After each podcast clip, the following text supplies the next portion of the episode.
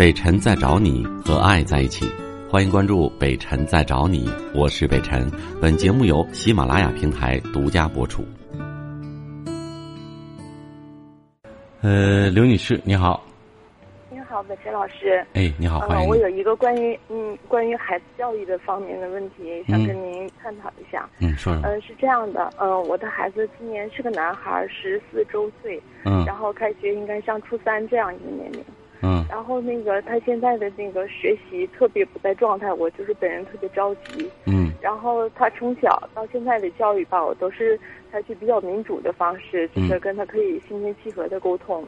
嗯。但是他就是鉴于他现在这种情况，可能是我这阵儿比较焦躁，然后现在我的情绪比较激动，因为刚才 刚跟他吵完架。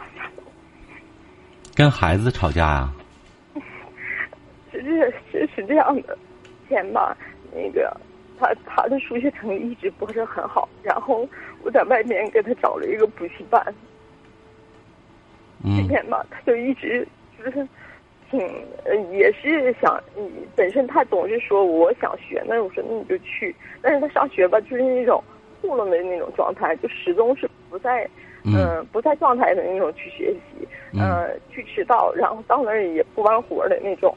然后那天我就发现这个问题以后，我就跟他们老师直接说了，我说的那个，如果他要这种状态的话，咱们也别给他上了。我当着面儿说了，我说你要是上，你就好好上。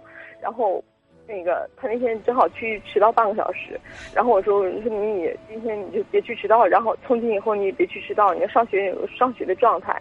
然后那个当时他也答应了，但是我就是那种就好像感觉不是从心里那种答应的方式中，完我就说我说那你这样。我说你给我写下来，你的一个保证你能做到的。然后他写完了以后，他也做到了。我说我没有别的要求，只是要求你上课你就有上课状态，要不然你就别上。然后我转身我就出去了。但是今天恰恰回来的时候，老师布置作业他居然都没写，然后他还坐那儿看电视，我就非常非常恼火。然后我我就当时我就压不住了，我就把电视给他关了啊。然后我就只说了一句话，我就。喊了我儿子的名字，然后说了一句：“我说你长不长心？”嗯。然后我现在是下下楼在车里，我不知道这么大孩子。你首先先先别这个状态，我觉得你这个状态，你不觉得在一个十四岁的孩子面前把妈妈就就搞成这样，你你你很失败吗？嗯。就你让一个十四岁的孩子把你搞成这样，泣不成声，你不觉得你很失败吗？你首先已经示弱了，这样你接着说，你先先别这样，就是说你看见之后你受不了了，你你你你喊了他名字，然后我电视就关了，啊，然后呢？然后发生什么？呃，然后我下楼，我我我看着他屋的灯是现在是关上的，就就这样，完了你就你就大喊关电视，完你就下楼哭成这样。哦不，然后我就不知道怎么跟他就进行下一步的沟通。我现在就不知道，就是如果要是我也知道这个，他现在可能你不是说你跟孩子吵架了吗？吵架不得有有来有往吗？你关了电视之后，他什么都没说，你就下楼就哭成这样？嗯，我就以为得多大的事儿，你让你那么伤心呢？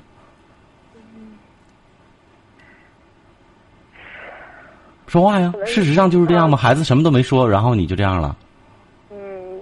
之之前积蓄下来的问题，就感觉好像很多，就是我不知道怎么，因为我之前跟他说太多的话，你这也太脆弱了。这当妈的心理承受能力这么差，你怎么教育孩子啊？孩子都都得蒙蒙圈了，他就得觉得他妈有病，就是我就不让我看电视就得了呗。咵喊了一声名字，看电视完你就冲，不让看电视完你就冲出去了。你在他当他面面在他面前的时候，你哭了吗？没有没有没有，千万别，那太丢人了。就你知道，家长的这种这种细节的言行，会折射出一种他在孩子心目当中的印象，你知道吗？你的印象一旦倒了，扶不起来的时候，就完了。你在孩子当中，在孩子心目当中，你没有威信感，不是伟大的了。然后很多事情，你你再说，他都不会相信了，他觉得你啥也不是了。这种脆弱，我告诉你，我不是我说话难听批评你，只能是你这个时候在车里，而且在背着孩子的时候，也只能是最后一次。太小的事情了，孩子就就就是有点调皮，不太爱上学吗？是不是啊？他就是人生的一个转折点，现在就是很着急，我就不知道，因为我之前吧都是跟他这种心平气和的沟通，我可能寻思现在可能改变一下方式，他能好一点。就是我可能是当时考虑的是从他，因为他毕竟挺在乎我的，然后就是想从孝道那边让他能有一个反省。对，也可以。那你关完了，你下来干嘛呀？你关注一下你这种态度，你这种你你你这种所谓。你想从他让他从孝道这方面如何如何？你想改变你的方式，那你得留在那儿关注一下孩子有没有对你这这这这种效果反常的效果起作用啊？接下来他怎么了？他干嘛了？他是惊呆了看着你了，还是道歉了，还是去学习了，还是怎么样了？你看你愣着不管，你下楼了，那你你连知道这个效果、验证这个效果有没有作用你都不知道。我在家就是待了一小会儿，坐了十分钟下来，他就是进屋把灯关上，他什么都没做。我估计他现在就是躺在床上，自己也在那儿去想这些问题。想什么呀？你说孩子能想什么？我看你，我看你了不了解孩子。我这是一个很重要的问题。你知道，家长要想教育好孩子，首先你得不说是心理学家，你得因为你是最了解你你儿子的人，应该是这样。所以你不不说是我 我们经常开开玩笑说，你一撅屁股都知道你拉几个粪蛋儿。我们家长有的时候开这个玩笑，但是。事实上应该如此，但是很多家长其实，尤其到孩子进入青春期之后，他并不了解孩子了。你因为不了解孩子，所以你说的都是外行话，你说的都是他非朋友之外的话，你没有能走进他心里，所以这就是我们沟通和教育最大的失误。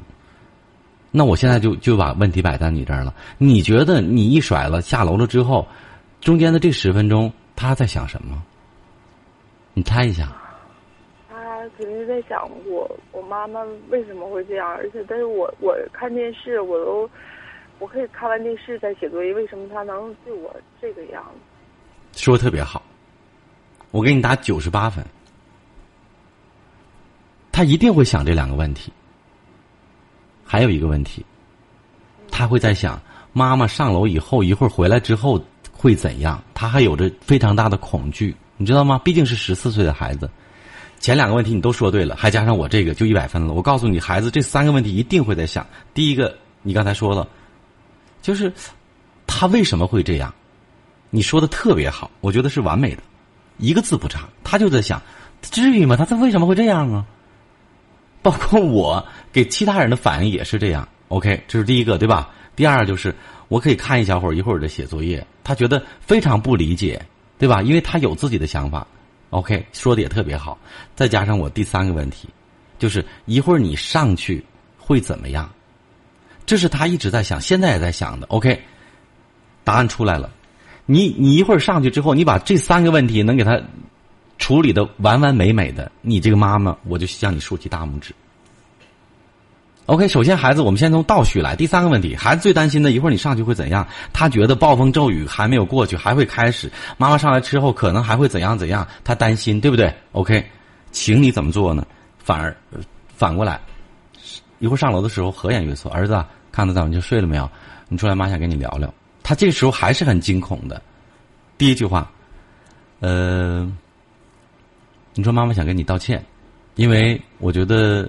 我们做事情的时候应该有风度。刚刚妈妈忽然间，我觉得妈妈没有风度，呃，突然间把电视给你关了，给你关了。但是我想告诉你一个道理：有些事情我们在孩子的时候，做家长的可能宽容我们一次两次，但是不是永远。我们不能老老拿别人的宽容当做我们应该有的道理。比如说，你。你多么的上课不认真听讲，你甚至爱迟到，你甚至如何如何，这几天你的表现就很不好。再加上今天这个时候你没有写作业，没有去学习看电视，所以妈妈的情绪就来了。所以这是你跟孩子解释的第一个原因，对吧？啊，我觉得这样的一种沟通呢会有效，有效什么？第一个，孩子所担心的是可能你回家会大发雷霆，还会骂他，战争还会升级，但是恰恰你没有。你平心坐静气的坐下来，首先你亮出了一个妈妈为自己刚才的情绪急躁和反常道歉，这证明什么？证明告诉他一个道理：我做到了，你以后也做到。